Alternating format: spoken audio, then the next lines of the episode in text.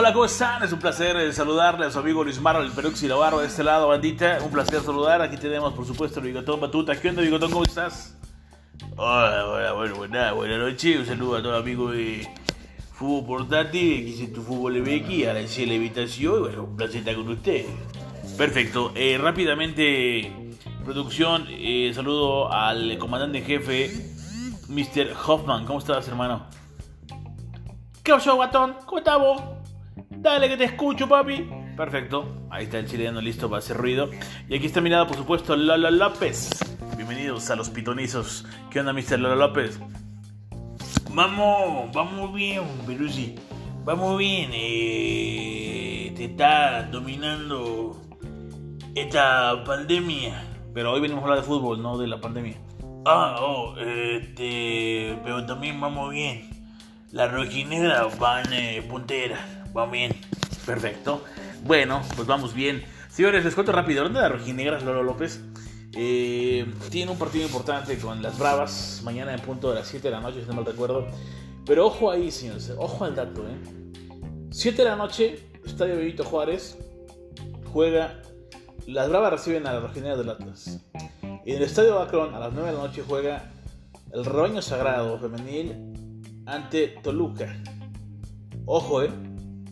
Porque estamos hablando de que el clásico femenino es el domingo. Estaba el horario oficial anteriormente preestablecido, 3.45 de la tarde, y bueno, hoy se da la noticia de que se va a jugar a las 10 de la mañana. Pecata minuta, ¿eh? Súmele el viaje de ida, el viaje de vuelta de la Academia del Fútbol Mexicano, Atlas Femenil, el desgaste importante Chivas no va a viajar, Chivas va a tener más descanso, quieras o no. Y el partido pasado, Cruz Azul, eh, Atlas se le vio ya un Atlas mermado, una baja de juego notable de Celica Arce que tuvo que salir por segunda vez consecutiva en el segundo tiempo cuando no lo hacía regularmente.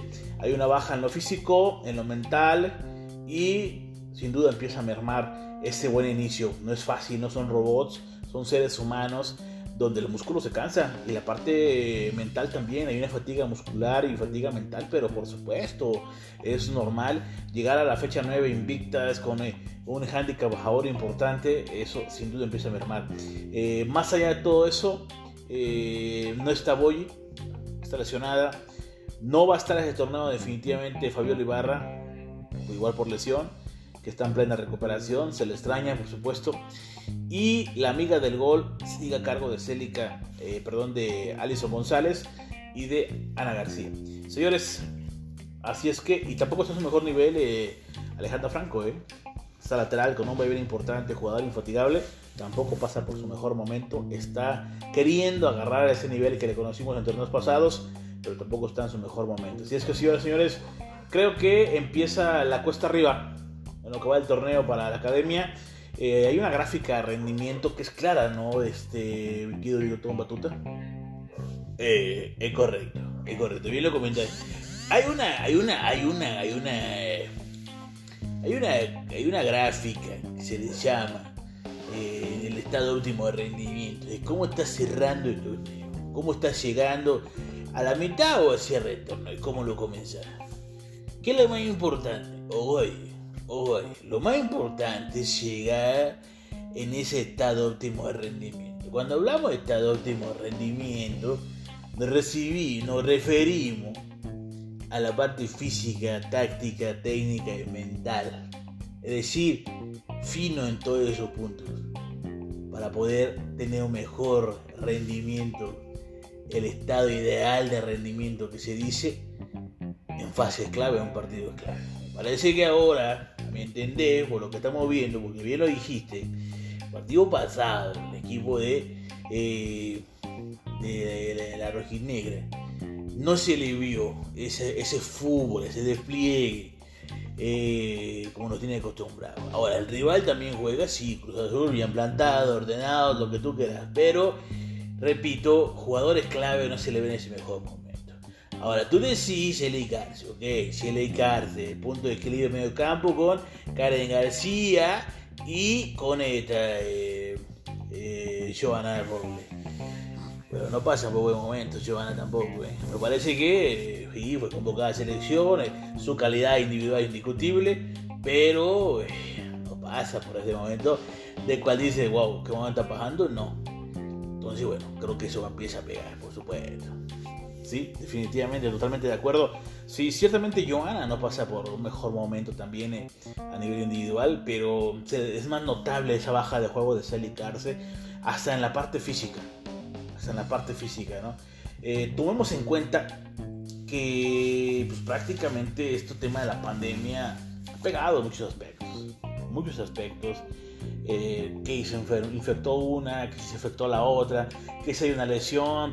Y el equipo de la academia, eh, pese a que está en los primeros lugares, pese a ese fútbol que maneja esos conceptos elevados que domina el fútbol, eh, la idea es innegociable. Y al mando de Mr. Samayoa han sabido competir, sacar resultados y mantener ese estilo. Sin embargo, justamente ya empieza a verse eso. Me quedo Lo López, me quedo Bigotón, Batuta Videla, mal auditorio.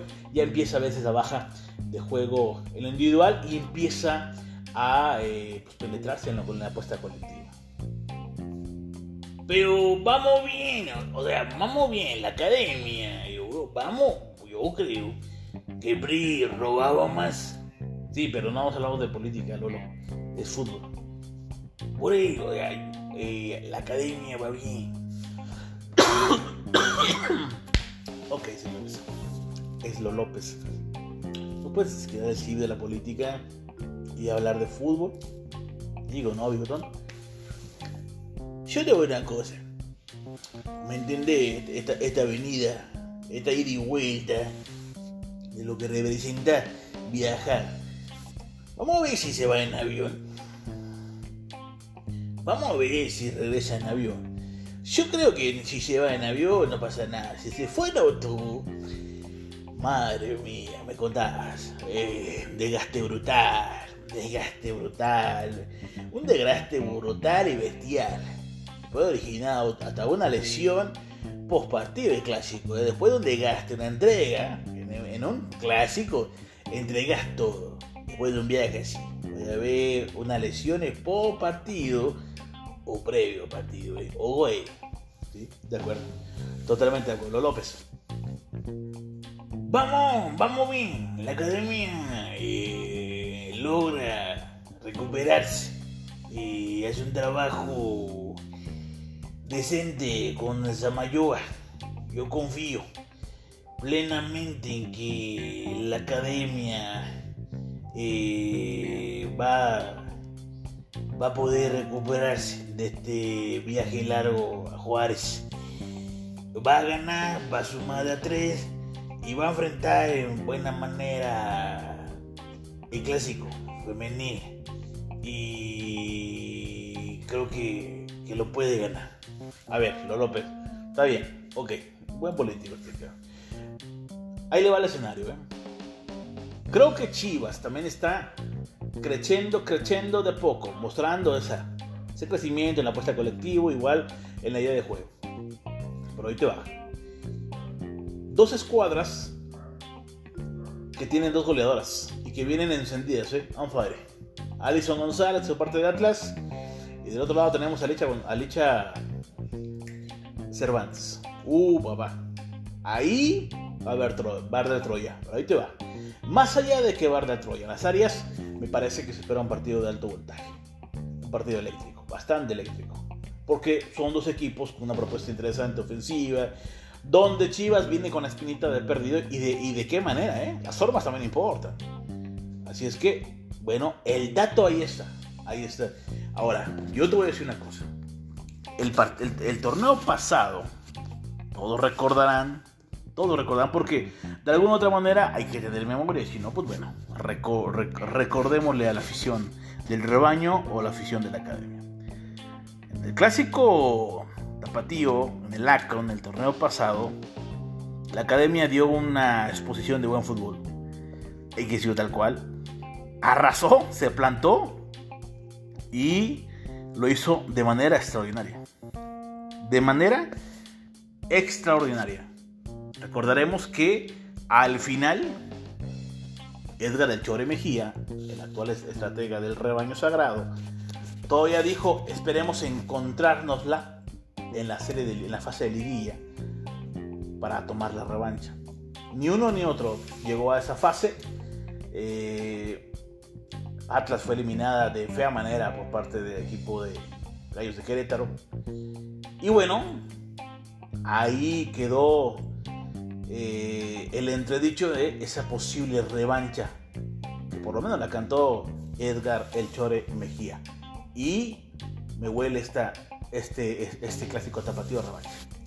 Me huele a revancha porque ahora se presenta la oportunidad de, de la cual estaba esperando Edgar Chore Mejía y el rebaño sagrado. Recordaremos aquel escandaloso marcador, recordaremos eh, aquella victoria contundente, arrasante, que la verdad, ¿eh?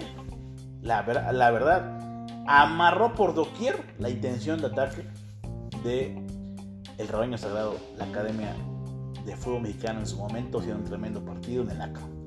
Todos recordarán cómo anularon, nulificaron el fútbol de las dirigidas por el Cholo Mejía. Entonces la, revancha se viene, Bigotón, Omar Auditorio, eh, Lo López. La revancha está a la vuelta de la esquina. Va a ser un partido buenísimo. Recordaremos aquel partido, el clásico tapatío, fue 3 por 0 el marcador. ¿eh? Fue 3 por 0 el marcador.